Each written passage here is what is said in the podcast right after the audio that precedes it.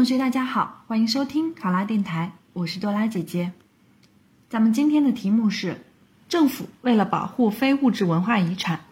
要对本地非物质文化遗产进行一个调查，你认为重点有哪些？考生开始答题。调查非物质文化遗产情况，有利于国家文化传承。我认为调查的重点在于全盘知晓本地非物质文化遗产有多少。掌握非物质文化遗产现状，并找到保护发展的有效举措。因此，我会重点从以下几个方面着手调查：第一，全面认清本地非物质文化遗产。我会查阅本地非物质文化遗产目录，明确本地现有非物质文化遗产有哪些，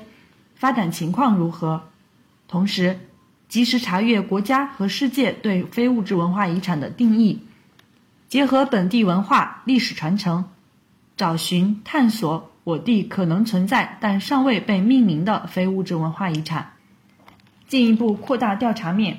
为后续非物质文化遗产的保护和进步发展做好充足调查准备。同时，选择责任心强、有担当、耐心细致的人员组成调研队伍，邀请本地非物质文化遗产传承人。组成专家顾问团，协助进行调查。第二，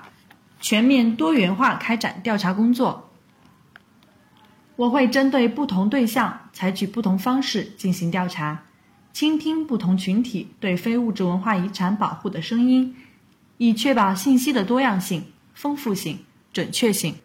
对于当地文化部门、非物质文化遗产研究部门。采用电话联系与实地走访相结合的方式，询问其关于本地非物质文化遗产的基础数据、传承人主要分布区域以及数量、非物质文化遗产传承的具体规划、传承过程中的资金和政策支持、给予传承人的制度保障、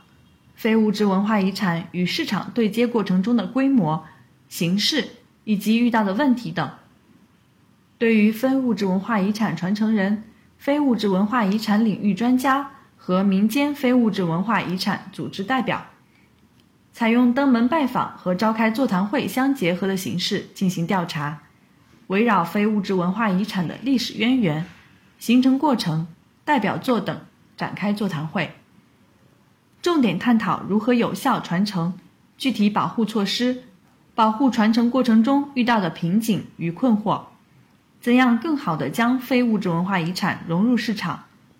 非物质文化遗产作品在现代科技下如何创新？需要怎样的政策支持等问题？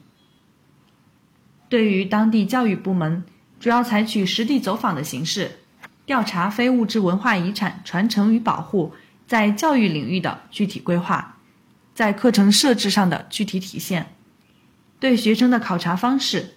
非物质文化遗产如何融入校园活动等情况，对群众采用线上线下发放问卷的形式开展调查，重点关注在校生、家长、文化市场从业者对当地非物质文化遗产了解的深度与广度，对非物质文化遗产的兴趣点，愿意传承非物质文化遗产的在校生比例。以及家长对于传承非物质文化遗产的态度，文化市场从业者从专业的角度就非物质文化遗产怎样更合理、更高效的与市场融合给出建议。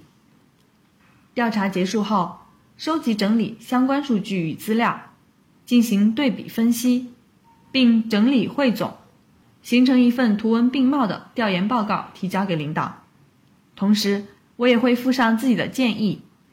如我国蚕桑丝织技艺自古以来就非常有名，政府可以组织人们学习蚕桑丝织技艺，既能带动就业，又能传承非物质文化遗产。考生答题完毕。想要获得本题的思维导图以及更多的公考资讯，请关注“考拉公考”微信公众号。上考拉，考上了！我是多拉姐姐，咱们下期再见。